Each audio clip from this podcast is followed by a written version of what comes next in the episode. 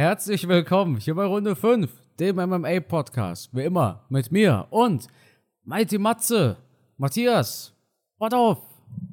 Hallo Carsten, hallo liebe Zuhörer. Ja, wir sind wieder am Start und ich freue mich drauf auf diese ja, Podcast-Folge. Eigentlich freue ich mich auf jede Podcast-Folge, das sage ich ja immer am Anfang. Aber nach so einem Event, den wir am Wochenende hatten, es war spektakulär, oder? Und es kommt ja nicht bei jedem Event vor, dass ich dir direkt im Anschluss oder während dem Event noch schreibe, stimmt's? Oh, ja, ja, tatsächlich. Und es war diesmal mal wieder so, ist in der Vergangenheit schon vorgekommen, aber es war jetzt längere Zeit nicht. Aber bei dem Event war ich wieder so mitgerissen, so emotional, dass ich dir schreiben musste, mitten in der Nacht. Ist ja auch richtiger Bau-Nickel-Fan jetzt, ne? Na gut, das bin ich vorher schon gewesen. Ja, ja, aber ich habe ja das Foto, hast du ja gepostet.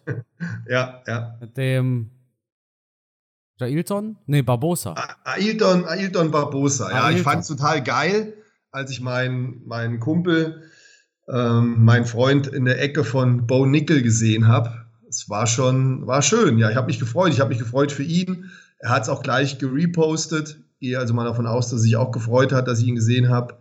Ähm, coole Sache. Und ich hatte ja beim letzten Podcast schon erzählt, dass ich ihn im, im Training gesehen habe mit Bo Nickel und genau. jetzt beim letzten Event war er dann auch in der Ecke. Ja, war cool. Und ich habe es natürlich gleich ganz stolz gepostet in meiner Instagram-Story. Oh, Matthias, wir, wir, wir fangen mal ganz von vorne an. Also, UFC 92. Da hatte bei vielen auch Probleme. Hast du es mitbekommen? Ey, die Hälfte von meinen Zuschauern konnte es nicht gucken. Habe ich mitbekommen, ja. Weil die alle iPhones haben scheinbar. Und iPhone-Nutzer hm. konnten es nicht sehen. Ich bin dann, ich gehe dann ja schlafen morgens, ich bin dann um 15 Uhr aufgewacht, aber ich, ich habe dann auf meinem Handy geschaut, ist auch ein iPhone und es ging immer noch nicht, das ist verrückt. Aber egal, die Probleme wurden ja behoben. Da wäre ich ja komplett durchgedreht, wenn ich das nicht hätte sehen können. Boah, ja, und dann siehst du nur online, wie alle schreiben, Fight of the Year Kandidat und ja. Event des Jahres ja. und du sitzt da, stellst dir deinen Wecker um vier, ja, dein iPhone klingelt um vier und dann ja. geht nichts. Aber die meisten haben ja trotzdem Fernseher gehabt und einige haben dann auch versucht, es auf einem anderen Gerät dann zu laufen mhm. zu bringen. Ja. Gott sei Dank. UFC 92, die Prelims waren verrückt und ich denke, über einen Fight auf den Prelims sprechen wir besonders. Es gab einige First-Round-Finishes, es gab so, es gab so geile Knockouts, aber der eine Knockout, der bleibt uns allen im Gedächtnis und der eine Knockout bleibt vor allem Robbie Lawler im Gedächtnis. Matthias, Robbie Lawler, du hast den ja wahrscheinlich auch vom Bildschirm seine ganze Karriere, ja. Vor 20 Jahren hast du den schon kämpfen sehen. Das war sein ja. Retirement-Fight. Und weißt du, was ich so schön finde? Dass es so ein angekündigter Retirement-Fight ist. Das heißt, er sagt, er tritt zurück und er gewinnt. Er gewinnt. Es ist nicht wie damals bei, ich glaube, das war Shogun Ruhr, wo dieser Ihor Potiera knockt ihn da aus in der ersten Runde oder sowas und macht dann noch einen Fortnite-Dance und äh, so total respektlos so einer Legende gegenüber. Robbie Lawler bumst da seinen Gegner weg auf gut Deutsch in 30 Sekunden und tritt zurück. Was waren das für Szenen, Matze? Ich würde sagen, das war der perfekte Rücktritt. Allein schon deswegen, weil ihm halt auch die, die UFC dementsprechend hat auch die Ehre entgegenkommen lassen. Mit Videozusammenschnitt, mit Rückblick auf seine Karriere, mit Interviews und, und, und. Also bis dahin alles perfekt. Und wenn du dann noch so ablieferst, also das Dümmste, was ein Robbie Lawler jetzt machen könnte, wäre, wenn er nochmal darüber nachdenkt, zurückzukehren. Ich denke, der macht's nicht. Dana White meinte auch, der hat so viele Gespräche mit Robbie Lawler gehabt, der ist sich sicher, der, der meint es ernst mit dem Rücktritt. Gott sei Dank, weil schöner, schöner kann man doch seine Karriere nicht beenden. Ich gönne ihm das ja. so von Herzen. So ein Ausnahmesportler, so ein toller Fighter, der uns wirklich über die Jahre hinweg mega unterhalten hat, der wirklich, wirklich eigentlich immer abgeliefert hat. Ich kann mich nicht an einen langweiligen Robbie Lawler-Kampf erinnern immer spektakulär, immer on point. Ähm, Wenn es da einen gibt, den ich jetzt vergessen habe, dann müsste er wirklich ganz, ganz weit zurückliegen. Aber seine Karriere in der UFC, dann aus der UFC draußen gewesen, zurückgekommen, nochmal den Titel geholt, das war alles mega unterhaltsam, ganz, ganz toll. Und auch jetzt der Ansatz zu sagen, ich unterstütze junge Kämpfer, ich arbeite als Trainer, das ist perfekt. Und was kann es Schöneres geben, als mit so einem tollen Sieg, mit so einem tollen Knockout abzutreten? Jetzt bitte bitte als Trainer arbeiten, gesund alt werden und nicht irgend so ein Quatsch mit äh, Bärnackel oder sowas machen, sondern wirklich jetzt aufhören zu kämpfen. Ähm, auch wenn es schwerfällt. Also meine Empfehlung wäre jetzt wirklich aufhören. Es sei denn, du bist halt da wirklich finanziell in so einer Notsituation, dass du nochmal irgend sowas annehmen musst. Aber ansonsten hoffe ich für ihn, dass er jetzt wirklich ähm, die Ruhe genießen kann und sein Wissen, was er über die Jahre angeeignet hat, wenn er das weitergeben kann an andere Kämpfer, ist doch super. Was will man mehr? Schöner kann man es nicht zusammenfassen. Und deshalb springen wir direkt rüber auf die Main Card. Ich bin mir gerade gar nicht sicher, war Bo Nickel der erste Fight oder ja. war das Dan Hooker? Ich meine, es wäre Bo Nickel gewesen. Ja, Bo Nickel, der größte Favorit aller Zeiten im Kampf tatsächlich.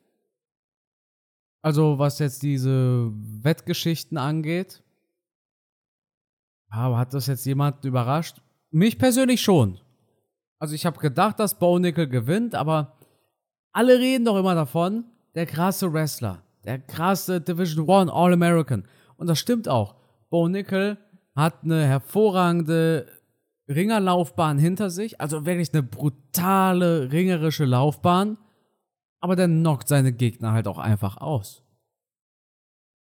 Ich muss aber auch dazu sagen, äh, Val Woodburn stand 7 zu 0, hat nur auf kleinen Veranstaltungen gekämpft. Ich will nicht sagen, dass er zu schlecht ist oder zu schlecht war. Ich denke aber, vielleicht war das alles zu viel für ihn. Ich glaube, eine Woche Short Notice irgendwie so eine Geschichte. Also es war relativ kurzfristig. Und dann direkt Pressekonferenz. Dann direkt Main Card in der International Fight Week in Las Vegas. Das, das hinterlässt wahrscheinlich schon Eindruck. Und vor allem dann hast du halt auch im Kopf, Mensch, mein Gegner ist ja der größte Favorit aller Zeiten und so. Und ja. Schade, dass es so schnell vorbei war. Er hatte also diese 38 Sekunden, die der Fight ging, hat er auch gute Treffer landen können. Also ich dachte mir einmal auch schon, oh, ist jetzt Bo Nickel gerade auf wackeligen Beinen? Aber ja, Bo Nickel hat ihn dann umgehauen. Schon wieder. Schon wieder hat ein Gegner in der ersten Runde ausgenockt. Das ist brutal. Der Typ, der typ ist echt brutal. Mittelgewicht also muss sich richtig warm anziehen. Ja, also ich bin, bin richtig auf diesem Hype-Train Bo Nickel drauf.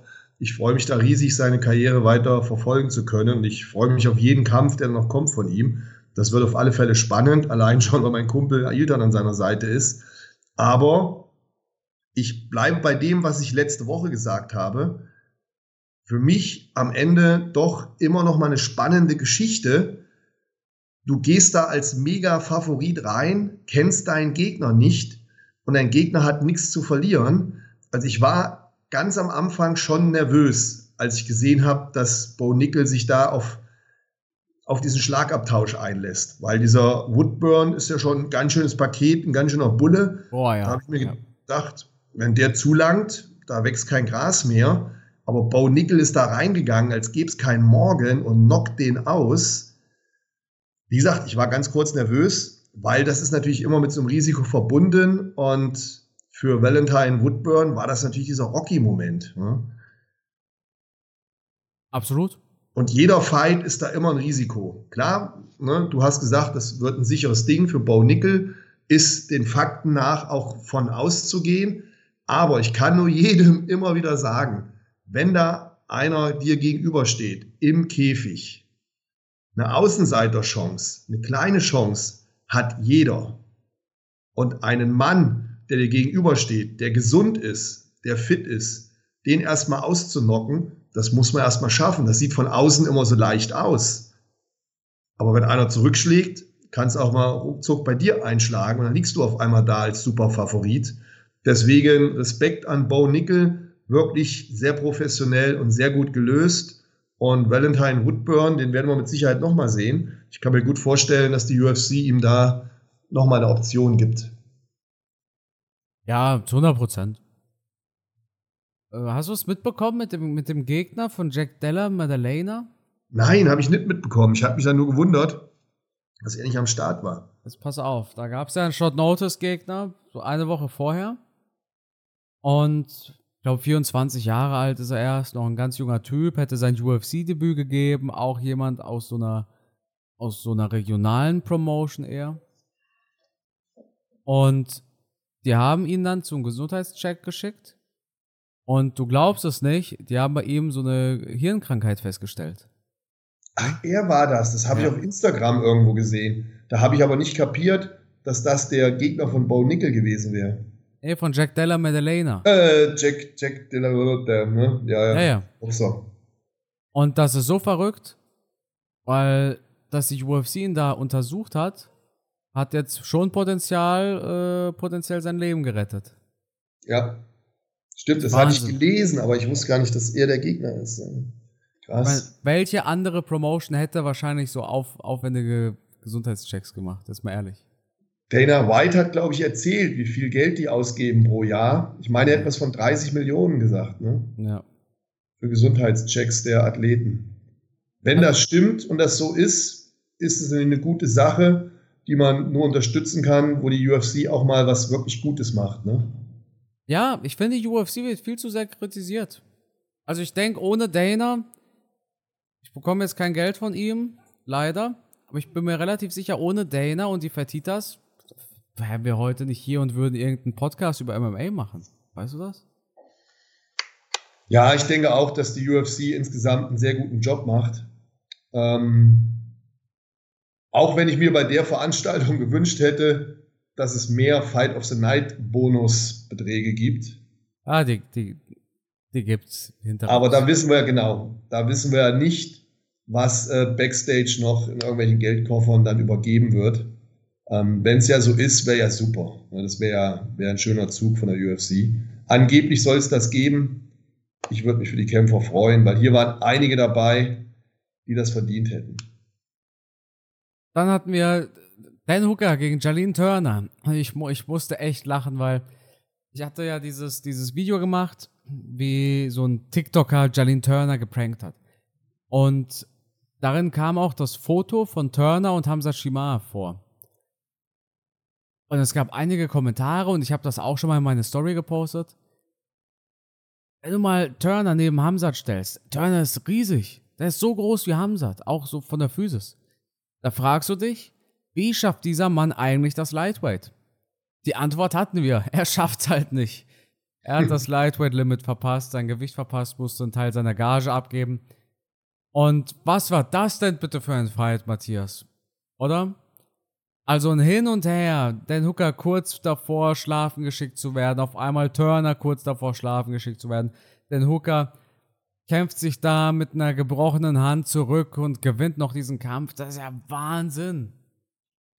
Ja, auf den meisten Kampfsportveranstaltungen wäre das definitiv Fight of the Night gewesen. Also beide brutal abgeliefert. Und ich weiß, du bist kein großer Fan mehr von Dan Hooker. Das ist bei dir ein bisschen äh, geschmolzen, dieser Hugerberg. Aber eins muss man ihm lassen, das ist schon eine echte Kampfsau, oder? Ja, ich habe auch heute in einem Video gesagt, ich versuche da ein bisschen den Sport und den Sportler zu trennen. Ja. Also ich mag den Hooker so charakterlich gar nicht. Null. Aber was der da abgeliefert hat, das, das ist brutal. Ja. Brutal. Ja, ich, ich bin der gleichen Meinung wie du. Ich äh, war ein bisschen angefressen. Ähm, aber was das Kämpferische betrifft, was das Herz betrifft, diesen Willen und auch dieser, ja, dieser, dieser, dieser immer wieder zurückkehrende Dan Hooker, das muss man ihm schon hoch anrechnen. Also als Fighter ist er wirklich spitze. Muss man schon echt Respekt haben. Also was er hier wieder abgeliefert hat, auch ein Jalene Turner, super gekämpft. Also das war mega unterhaltsam, mega spannend. Ich ziehe da meinen Hut vor beiden. Ähm, das hat mich echt mitgerissen. Und wenn man jetzt im Nachhinein sieht, Dan Hooker, ich glaube, Hand gebrochen und auch im Gesicht ein Knochen gebrochen, ich glaube Jochbein oder was. Da merkt man, Knochen, ja. ja, da merkt man, was Turner doch für einen Bums in den Fäusten hat und was das auch für eine Materialschlacht war an diesem Abend. Mit welchem unglaublichen Willen beide da diese drei Runden gegangen sind. Und ähm, lass Hooker ähm, eine Miesmuschel sein und manchmal da das Ziel hinausschießen mit dem, was er erzählt. Aber was das Kämpfen betrifft, ist er einer von denen, wo man weiß, wenn der im Käfig ist, ist auf alle Fälle Action. Und in der Vergangenheit all in. Also er gibt wirklich immer alles. Ähm, entweder geht er brutal K.O. wie gegen Chandler oder er liefert sich halt solche Schlachten wie hier. Und da hat er schon einige jetzt wirklich abgeliefert. Ähm, Wahnsinn. Echt. War ein krasser, super Fight. Hat mir richtig gut gefallen. Ja, und ich finde es auch schön, dass er sich. Oh, sorry, der Hund ist übrigens bei mir, falls man ein bisschen hört. Ähm, der hat sich so, so gefangen. Das heißt, ich erinnere mich ganz genau, sein Wechsel ins Federgewicht wird da weggehauen von Arnold Allen. Dann geht er doch nicht ins Federgewicht, dann geht er doch wieder ins Lightweight. Er wusste gar nicht so richtig, was er eigentlich will. Ja. Aber jetzt hat er sich gefangen und gegen richtig starken Gegner sich bei sehr vielen Fans auch diesen Respekt einfach wieder zurückgeholt. Ja. Wie gesagt, also als, als so menschlich mag ich ihn nicht. Ähm, was ist denn los? Ähm, mag ich ihn gar nicht, aber der, der, der Sportler so an sich, das, was er abliefert, ist brutal. Mhm. Ja, sehe ich genauso. Wahnsinn. Was war denn eigentlich im, im Kampf danach los, Matthias? Hast du es glauben können, was du da gesehen hast? Also ein Fight nach dem anderen war ja hier spannender. Also man hat ja eigentlich schon gedacht, nach dem Kampf von Dan Hooker und Jalene Turner, spannender kann es nicht mehr werden. Aber als dann Duplessis gegen Whittaker gekämpft hat, da hatte ich doch noch mal so einen Adrenalinschub auf dem Sofa. Junge, Junge, Junge, da, da wird kein Auge müde. Also das fand ich war, war eine richtig spannende Sache. Und dass es dann so ausgegangen ist, ganz ehrlich, damit hätte ich nicht gerechnet. Wir waren uns beide eigentlich relativ sicher, dass Robert Whittaker das Ding gewinnt, ne? Ja. Aber hallo, ich glaube 90 Prozent, als ich eine Umfrage gestartet habe, waren 90 Prozent bei Whittaker. Also ich finde, sowohl Whittaker als auch Duplessis sahen beide unheimlich fit aus, richtig austrainiert. Ich, ich meine, ich hätte ähm, auch Whittaker sah wirklich, wirklich definiert und muskulös aus. Duplessis genauso. Also die waren echt on point. Das heißt, wir können davon ausgehen, wir hatten hier einen Robert Whittaker in Form, der war nicht außer Form. Der hat dann wirklich einfach nur Pech gehabt, dass er so einen starken Duplessis mit so extremen Selbstvertrauen als Gegner hatte und dann mehr oder weniger unglücklich in diese Fürhand, in diese Linke reingelaufen ist. Die, die war on point. Die, da sind ihm ja gleich die Beine weggeknickt. Das ja, das war einfach ein Treffer, wo du denkst, scheiße, jetzt bin ich genau in das Ding reingelaufen, genau auf die Kinnspitze, sofort Wirkung gezeigt, dir sacken die Beine weg und ja, danach hat äh, Duplessis konzentriert, überlegt, nachgesetzt, gewechselt zwischen Körpertreffern und Kopftreffern, ähm, tolle Haken zum Körper geschlagen und dann war da auch ein Robert Whittaker ausgebremst. Aber ansonsten auch im Vorfeld die erste Runde, finde ich, war sehr spannend für mich als, als Kampfsportfan. Ich fand schon, ähm, war ein Duell auf, auf richtig geilem Niveau und hat Spaß gemacht zuzuschauen.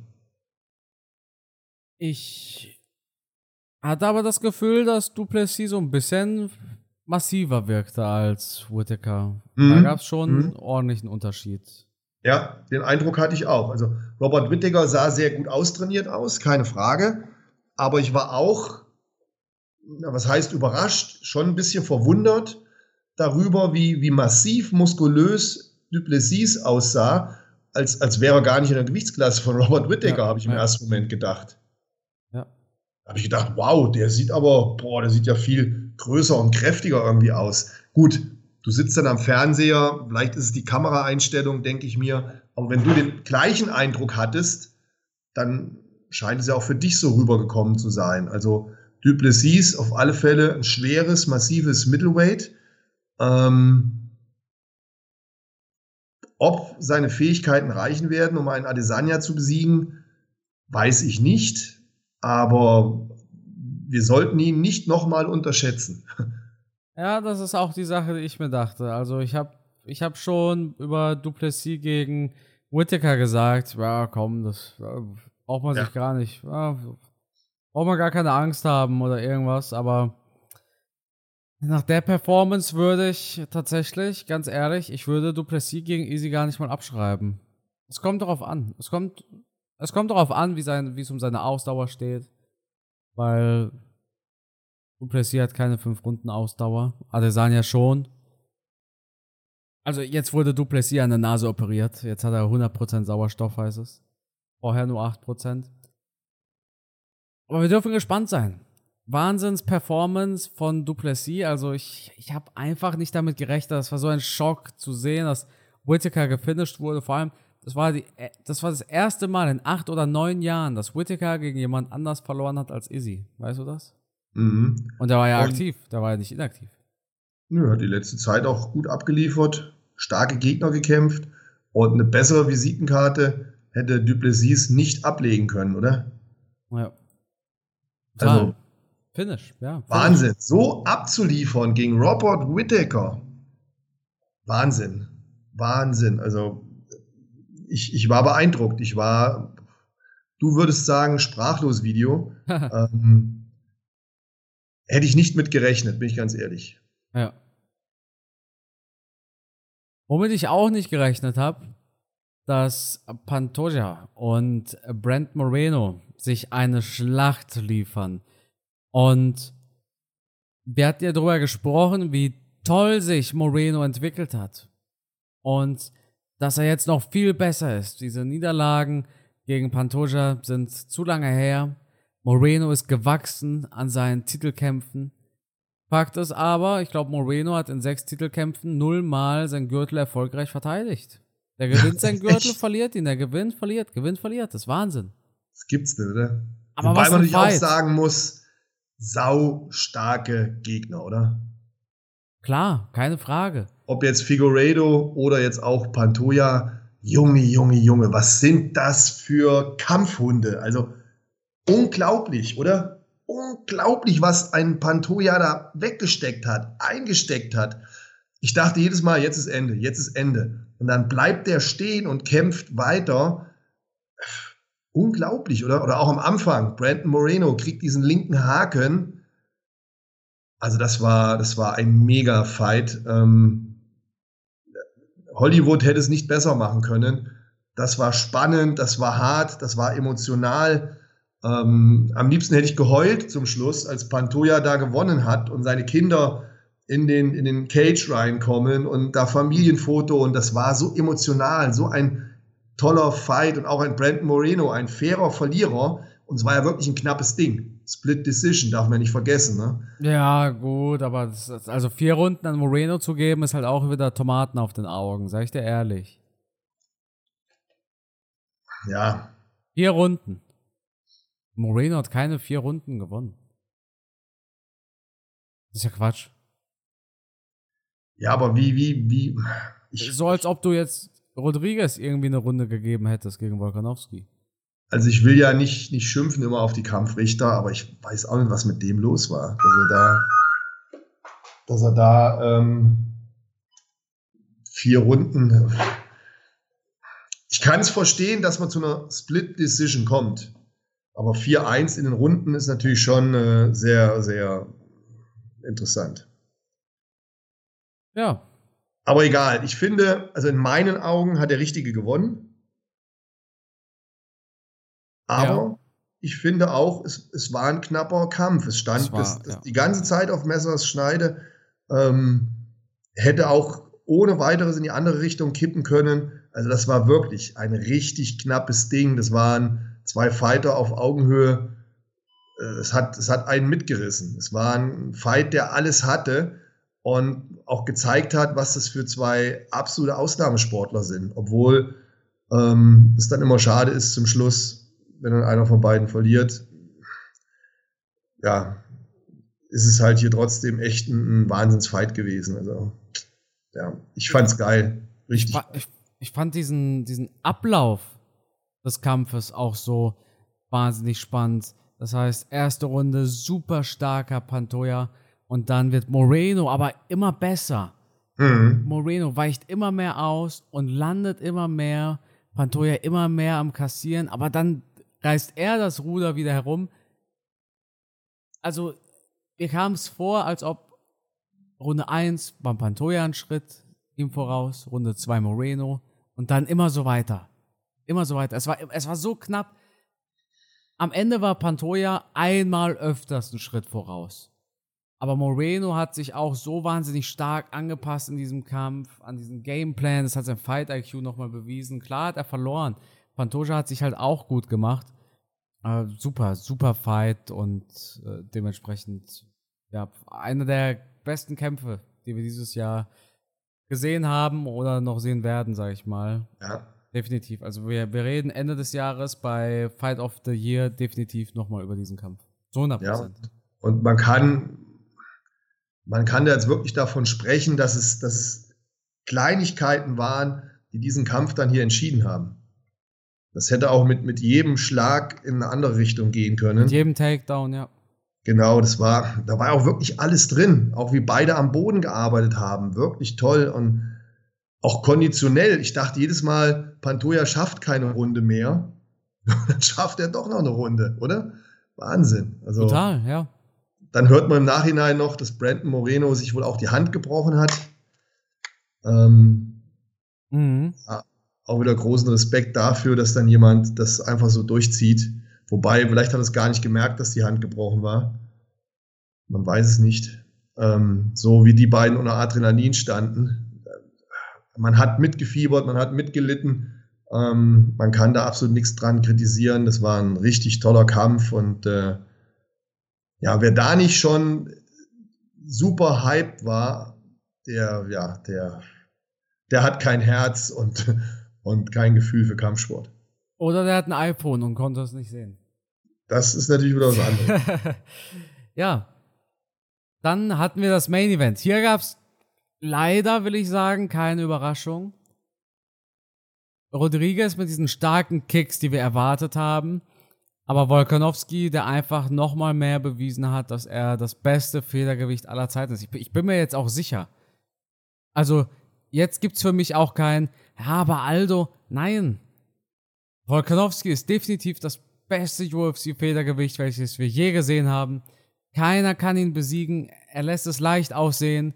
Er hat die Besten seiner Gewichtsklasse besiegt. Wahnsinn! Das ist brutal. Vor allem zum Schluss ein, ein Schlag auf den Körper, ein auf den Kopf, dann den Takedown, dann Ground and Pound Finish. Boah. War beeindruckend. War wirklich beeindruckend. Ähm, Jair Rodriguez, ich glaube, man kann ihm keinen Vorwurf machen. Er hat es probiert, er hat sich an den Plan gehalten, er hat viel mit Kicks gearbeitet. Und ich hatte gerade in der dritten Runde das Gefühl, es läuft jetzt gut für ihn. Distanz hat gestimmt, er hat viele Kicks getroffen, auch wenn Wolkanowski die blocken konnte, so hat er trotzdem punktetechnisch in der dritten Runde für mich vorne gelegen. Aber dann Wolkanowski explodiert, gekontert, richtig stark gemacht. Also ich glaube, das, was wir letzte Woche schon gesagt haben, ist hier wieder durchgekommen, dieser hohe Fight-IQ. Wie ein Cejudo, er kann den Gegner lesen, er kann, er kann sich in einem Kampf steigern, verändern, verbessern, ähm, so wie das bei Makachev auch schon war. Dass er wirklich von Runde zu Runde seinen Gegner analysiert, natürlich auch die körperlichen Fähigkeiten hat, das alles umzusetzen. Und bei Makachev war es ja auch so, er ist ja hinten raus immer stärker geworden. Und hier bei Rodriguez stark angefangen. Dann hatte ich zwischendurch das Gefühl, jetzt geht mal eine Runde an Rodriguez. Aber da war es dann schon zu spät. Da hat Volkanowski nochmal einen Gang zugelegt und wow, spektakulär gewonnen. Ähm, fairer Kampf, auch Rodriguez sich nicht beschwert oder so. War, war toll, war beeindruckend. Ähm, Problem, was ich jetzt habe, Volkanowski in seiner Gewichtsklasse im Federgewicht wird halt jetzt echt langweilig für ihn, oder? Ja, einen gibt's da. Ja, okay. Die haben sie ja noch gleich nach dem Kampf ein paar Blicke ja, zugeschnitten. Das war korrekt. Volkanowski wollte das sogar, habe ich gesehen. Und jetzt, Matthias, ich habe mal eine Frage. Dieses Szenario, welches wir jetzt gerade haben. Du hast einen unschlagbaren Federgewichtschampion, ja? Den GOAT dieser Gewichtsklasse. Du hast den besten Federgewichtler aller Zeiten. Und jetzt hast du als Gegner einen jungen, aufstrebenden Europäer mit einer wuchtigen Faust. Was sagt dir das? Dass es auf alle Fälle ein interessanter, spannender Kampf wird. Du hast einen glatzköpfigen UFC-Champion, der gegen einen, der, der gegen alle so unbesiegbar aussieht. Und jetzt kommt dieser junge Europäer und will gegen ihn kämpfen. Klingelt's bei dir, Matthias? Ja, ähm, erinnert mich irgendwie an äh, Conor McGregor. Ja. Gegen, äh, ja, gegen Jose Aldo. Aber ich glaube, da können wir keine Parallelen ziehen. Ähm, Stimmt. Bei, bei Topuria wären es zwölf Sekunden. Das sind einfach zu unterschiedliche Charaktere, die wir hier finden. Ähm, Jose Aldo hat zwischendurch immer wieder mal so den Eindruck für mich gemacht, als, als wäre er mental nicht so stark. Er hat es immer gebraucht, in den Kampf reinzukommen, während Volkanowski, dem ich glaube, wir haben keinen Kämpfer in der UFC, der, der mental so stark ist vom Kopf her, oder? Na gut, was soll, einen ja, ja. unheimlich selbstbewussten Eindruck. Ähm, die Art, wie er kämpft, sieht so sicher aus, so kontrolliert. Schon echt beeindruckend, wie dominant der da in den Käfig geht und seine Dinger gewinnt. Was sollte Aldo auch machen? Ich meine, ey, McGregor hat einfach Josie Aldo ins Gesicht gefurzt beim Vorbeilaufen. Das ist, das ist einer der, immer noch einer der witzigsten Clips, die ich kenne. Aber das zeigt ja, einfach, auch, wie Aldo schon im Vorfeld einfach verloren hat. Ja, aber auch bei den anderen Kämpfen von Jose Aldo hatte ich immer das Gefühl, dass er mental so ein bisschen gewackelt hat. Und dann immer erst in den Kämpfen sich reingesteigert hat, stärker wurde und dann gewonnen hat. Auch so, der hat. Den Eindruck, ja. vom, vom Charakter her, vom Typ her ist Volkanowski irgendwie anders. Glaubst du, der hat vielleicht, also Aldo hat vielleicht im Kampf so einen Erfolgsmoment gebraucht, damit er Selbstbewusstsein bekommt und mhm. die Fäuste locker lässt, sage ich mal? Glaubst ja, so, so, ja so, so hatte ich das Gefühl früher, als ich Jose Aldo habe kämpfen sehen. Bin zu jung für sowas. Aber kann auch sein, dass ich falsch liege. Aber den Eindruck hatte ich zumindest bei Aldo. Und bei Volkanowski, da der, das, der Typ ist echt eine Maschine, ey. Der wechselt, der wechselt mit seinen 1,70 freiwillig die Gewichtsklasse, um gegen Makachev zu kämpfen. Das ist, das ist ja eigentlich schon verrückt. Ja, und dann liefert er ab und dann liefert er ab. ist jetzt übrigens, Volkanowski ist jetzt wieder die Pound for Pound Nummer 1, hast du gesehen? Ja, ich hab's ähm, bei dir auf Instagram gesehen. Ja, zusammen mit John Jones. Er gibt jetzt zweimal die Nummer 1 tatsächlich. Ach, das habe ich nicht gesehen. Hättest du das Video geguckt? Hast ah. schon wieder ein neues Video gemacht? Ah ja, siehst du mal. Dann hast du es aber eben erst hochgeladen, also heute Morgen. Vor zwei Stunden und fünf Aha. Minuten. Aha, beim Frühstück heute Morgen habe ich nämlich noch geguckt, da gab es kein neues. Ah. Bad. Hast du in der kurzen Arbeitszeit, die ich hier hatte, schon ein neues Video hochgeladen? Ja. Ja, aber was natürlich jetzt auch spannend ist, ähm, werden wir Wolkanowski in diesem Jahr nochmal sehen oder eher nicht? Er muss wohl eine OP machen lassen. Irgendwas ist nicht in Ordnung. Ja, aber das, da sofort ja, das braucht zum Heilen noch an die sechs Wochen. Okay. Ja, das ist jetzt auch mein Problem mit dieser Story hier, ne? Also sechs Wochen zum Heilen. Wie lange ist es dann noch bis Abu Dhabi? Acht Wochen oder so? Das ist viel zu wenig Zeit. Ich will Volkanovski ja. im Oktober nicht gegen Makachev. Ich traue es ihm zu. Ich traue es ihm zu, wenn er das Angebot kriegt, der ist so verrückt, sagt er es an. Aber ich, ich will Volkanovski bei 100% sehen und nicht mit einem sechs Wochen Trainingscamp gegen Makachev. Ja. Das wäre in meinen Augen auch ein Fehler. Fataler Fehler. Bei allen Qualitäten, die er hat und diesen unglaublichen Fähigkeiten, gegen einen Makachev nach einer OP, oh, nee, bitte nicht. Bitte nicht. Ja. Es bleibt äh, sehr spannend im Federgewicht. So viel sei gesagt. Deswegen vermute ich auch, dass es dazu nicht kommen wird, dass wir, wenn überhaupt, Wolkanowski noch mal Ende des Jahres vielleicht sehen. Echt? Ja. Spannend. Oder vielleicht erst Anfang nächsten Jahres. Ja. Das kann auch sein. Vielleicht Dezember oder ja, Januar. Ja, so habe ich auch gerade gedacht. Matthias, das war's mit UFC 290. Definitiv bisher das beste Event, welches wir gesehen haben, 2023. Und wir sind schon quasi ja. bei der Halbzeit. Und jetzt no slowing down, ja. Es wird hier nicht langsamer gemacht. Schreibt die UFC, wir haben endlich wieder Holly Holm im Main Event. Lange hat's gedauert. Ich frage mich immer noch, warum bekommt sie keinen Titelkampf, aber was soll's. Holly Holm gegen Bueno Silva. Ich, ich kenne ihre Gegnerin nicht, weißt du das? Ich kenne. Das kenn, habe ich auch gedacht. Bueno Silva, ich kenne sie einfach nicht. Es ist, also die Fight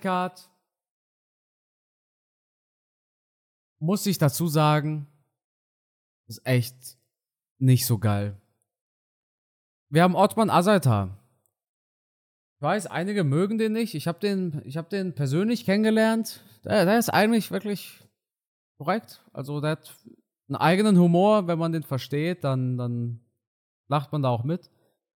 Ähm, da, ich, ich werde auf jeden Fall für Ottmann sein, weil, also so wie er sich mir gegenüber, sage ich mal, verhalten hat, respektvoll, witzig, ich kann nichts dagegen sagen. Und ich route immer, also ich bin immer für die Kämpfer, die respektvoll zu einem sind.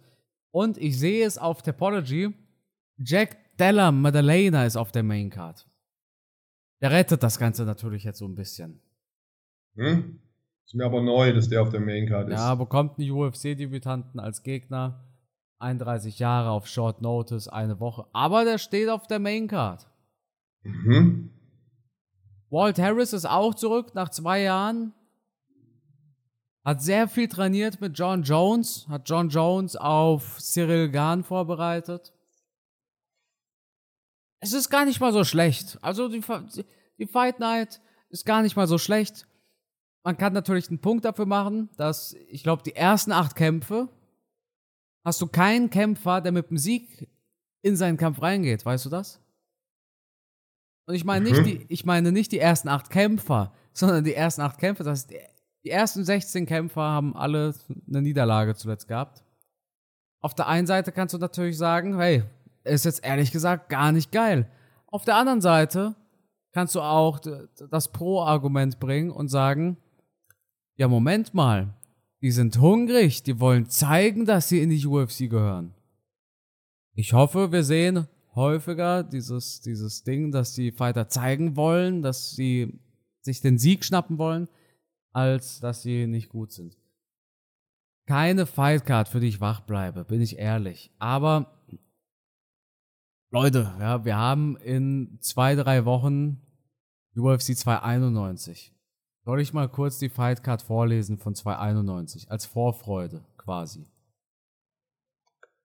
Wir haben Steven Thompson gegen Michel Pereira. Wir haben Derek Lewis gegen Marcos Rogerio de Lima. Wir haben Michael Chiesa gegen Kevin Holland. Wir haben Tony Ferguson gegen Bobby Green. Paulo Costa gegen Ikram Aliskerov. Jan Błachowicz gegen Alex Pereira. Und Dustin Poirier gegen Justin Gaethje. Alles am 29. Juli. Brutal. Deshalb ist es okay, wenn wir jetzt so eine so eine Fight Night halt kriegen, damit halt die UFC läuft am Wochenende. Ist voll okay, ist voll okay, weil die UFC verwöhnt uns ja trotzdem. Meinen Sie, da kann man mal durchatmen? Ja, genau. Ja, ist ein Argument. Was denkst du? Ist ein Argument. Ich werde natürlich trotzdem schauen, ganz klar. Live. Und äh, wer weiß, vielleicht haben wir den einen oder anderen spektakulären Kampf dabei. Ähm, ja, ich werde es so oder so genießen. Aber du hast schon recht, die Fight Card ist halt, ist halt was fürs Apex. Ähm, aber es ist in Ordnung. Ich meine, besser diese Fight Night als keine UFC am Wochenende. Absolut. Also ich bin schon begeistert, dass wirklich so viele regelmäßige Veranstaltungen gemacht werden und dass vielleicht dann auch noch einfach mehr Fighter die Chance bekommen, sich bei der UFC zu beweisen. Ja, dann würde ich so sagen. So muss man es ja auch mal sehen. Es ist eine Chance. Ne? Ja, ja, klar. Klar. Und dann kriegen die auch einen Main-Spot und so. Klar, ist nicht übel. Matthias. Deswegen freuen wir uns drauf. Eine Sache will ich noch sagen, und zwar an die Zuschauer, äh, Zuhörer und die 1% Zuhörerinnen gerichtet. Äh, ihr schreibt immer so fleißig bei Spotify, fügt immer automatisch diese Umfragen hinzu. Was hältst du von dieser Folge? Und da gibt es immer so viele nette Kommentare. Der eine hat geschrieben, er hört uns seit zweieinhalb Jahren. Ich habe hier noch einen Kommentar. Äh, mega, wie immer gerne mehr Bodybuilding-Themen mit einbeziehen zwischendurch. äh, hat Spaß gemacht zuzuhören. Also ich, ich lese das immer und ich freue mich wirklich, weil ihr, ich habe ich hab noch keinen schlechten Kommentar bekommen dort. Und ihr hinterlasst so viele Bewertungen auf Spotify und Co. Wir wissen das wirklich sehr zu schätzen. Auch auf YouTube als einer geschrieben hat, hey, äh, Runde 5 ist der geilste Podcast. Danke. Ey, wir wissen das wirklich sehr zu schätzen. Euer Feedback ist quasi unser Benzin. Wir verdienen keine Kohle, null mit dem Podcast. Wir machen das alles aus Hobby. Ich muss sogar Geld bezahlen, weißt du das? 70 Euro im Jahr bezahle ich dafür. Wow. Ja, ich bekam die Rechnung jetzt vor ein paar Tagen. Deshalb ist es mir eingefallen. Ähm, deshalb, danke. Ja, eure, eure Kommentare und Bewertungen sind die, die Motivation, warum wir das jede Woche machen. Und natürlich, weil es Spaß macht, Matthias. Mit dir macht es wirklich viel Spaß. Und deshalb würde ich sagen, wie immer, danke fürs Dabeisein. Und das Schlusswort, das kam nicht von mir, sondern das gehört natürlich dir, Matthias. Also all die Dinge, die du gerade gesagt hast, kann ich nur unterstreichen. Es macht mir einen riesen Spaß für euch, das zu machen und die vielen positiven Kommentare tun echt gut.